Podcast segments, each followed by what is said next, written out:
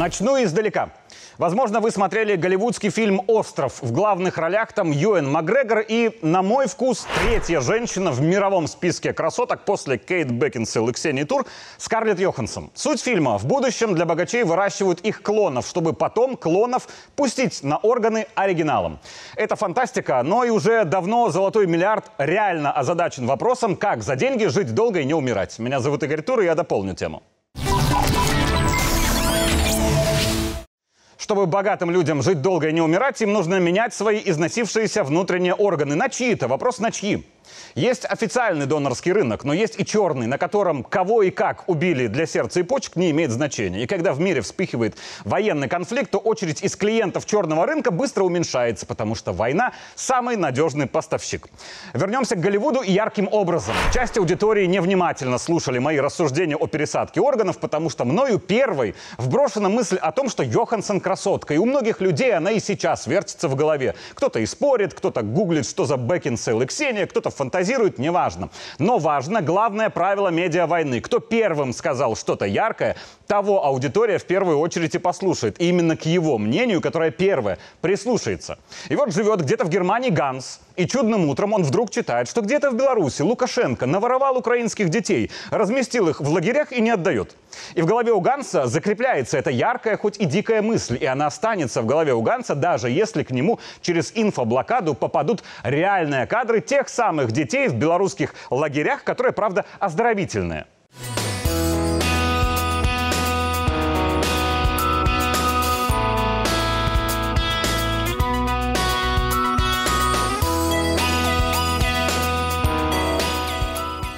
Наш Ганс и хотел бы поверить, но яркая мысль о краже детей уже глубоко посажена в его мозг и сердце, и так просто ее уже не отковырять. И жертва пропаганды Ганс смотрит на украинских детей в Беларуси, но боится верить, а фантазии ему рисует, что это постановка. Дети не те, а вот этих детей заставили быть счастливыми на камеру. Теперь скажу, как сотрудник президентского пула о Лукашенко. У него сильная власть, выстроенная им же в суверенной Беларуси, во многом выстроенной им же. В этом случае любой лидер опирается и на свою личностную систему координат, на то, что он считает хорошим или плохим чисто с человеческой точки зрения. И вот ведь какая штука. Александр Григорьевич, как человек, очень любит детей, и своих, и своих детей всей страны. В его системе координат мужчина должен жить и совершать подвиги для того, чтобы делать счастливыми детей. Так у него будет один сапог, наверное, синий, Ой, ты хорошенькая. И сюда подарок положим. Хорошо, Никита? Молодец.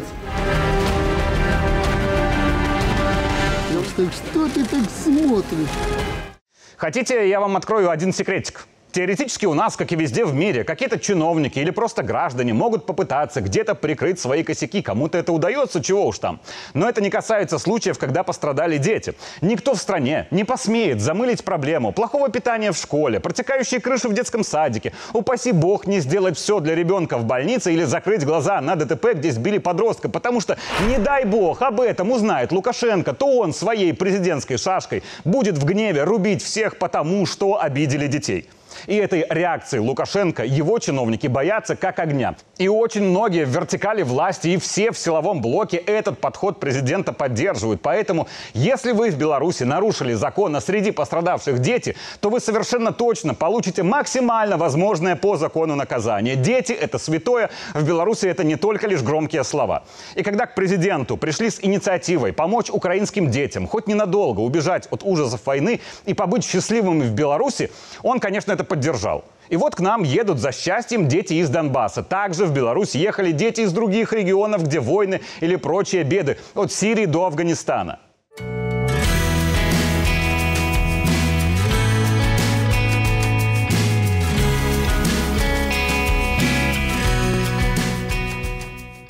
А знаете, почему это не политический популистский шаг Лукашенко? Потому что президент ни разу не собрал этих детей вокруг себя под телекамеры, имея для этого все возможности. Но он не поступил так, как поступил бы любой политик-популист. Он решил вопрос, хоть короткого, но счастья для этих детей. Действия этого достаточно. Но вот нежными для членов политической верхушки Польши устами Павла Латушка вбрасывается фейк о том, что якобы Лукашенко силой зачем-то привозит к себе детей из Украины, среди которых есть и сироты. Подается это как нелегальный вывоз детей, то есть воровство. И очень быстро якобы за это на Лукашенко подают в некий суд. И наш Ганс в Германии, живя в информационном коконе, не прочел о хорошем Лукашенко. Ему эту правду не рассказывали. Первое, что он прочел, яркую, как Скарлетт Йоханссон, мысль о плохом Лукашенко и украденных Белоруссию украинских детях. А яркими фейками легализуют защиту от не менее яркой правды. Украинские дети действительно воруются, но не Белоруссию. И фейк был вброшен тогда, когда в западный информационный кокон стала просачиваться правда. Существовали лаборатории у защитников Украины. Это нацбаты. А они, соответственно, занимались, они получали процент со сделки свой, и они занимались э, тем, что убивали детей. Органы они помещали в контейнер, контейнеры дальше продавались, соответственно. И под кодом, экспортным кодом зерна вывозились. Мы ликвидировали 8 лабораторий. а Они представляли из себя нечто похожее на то, что мы называем подвалами. В основном мы уже были после зачистки. То есть, когда лаборатория была обнаружена, и, как правило, там, это было после взрыва. То есть мы заходили на пепелище, там были трупы, там были дети. Препарированы. То есть детки были разрезаны. Если вам недостаточно слов и, главное, эмоций Веры Вайман, экс-наблюдателя ОБСЕ, организации, которая в любви ни к Лукашенко, ни к Путину замеченной не была, то вот вам еще примеры. Британское издание Daily Mail в конце июня пишет о продаже в Европе украинских детей на органы. 11-месячного ребенка пытались вывести для этого из страны. Матери заплатили тысячу долларов аванса, обещали еще пять. А дальше про Польшу, которая вкладывает в уста латушка фейки.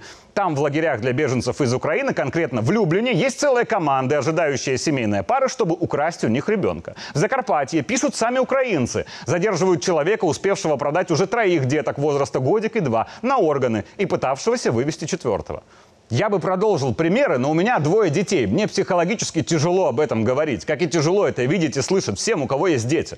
Я пытался понять и тех западных родителей, чей ребенок умирает, и ради жизни которого они готовы на все, даже сделать вид, что они не понимают, что ради вот этого органа для их сына или дочери был убит какой-то украинский малыш.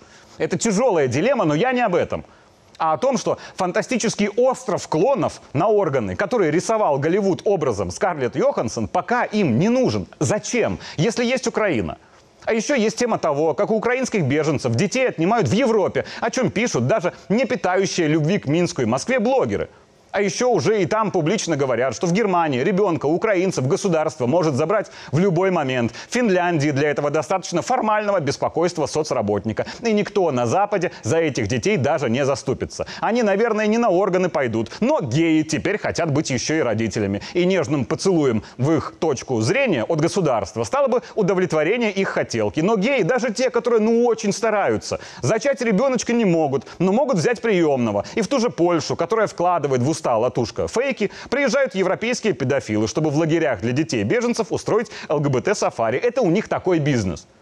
Куда ни кинь всплывает Польша, на территории которой находится тот беглый, кто вбросил фейк про Лукашенко, который якобы ворует детей. Официальная Варшава этому фейку в лучшем случае не мешала, но, скорее всего, она его автор.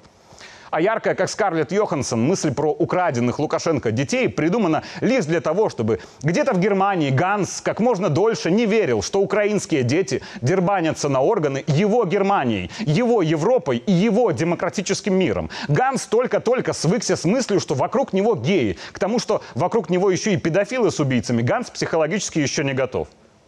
А я психологически не был готов к полному видео украинских лабораторий с телами деток, убитых ради органов кадры из которых показать в эфире я не имею права, да и не хочу. И яркую первую мысль про Скарлетт Йоханссон я придумал не для вас, а для себя. Чтобы тупо суметь дочитать этот текст до конца. Потому что пока я его писал, глядя на горы маленьких трупов, то заплакал я четырежды. Беларусь украинских детей спасает. И это наша, в том числе, боль, что спасти мы можем уже не всех. Меня зовут Игорь Тур, и я дополнил тему.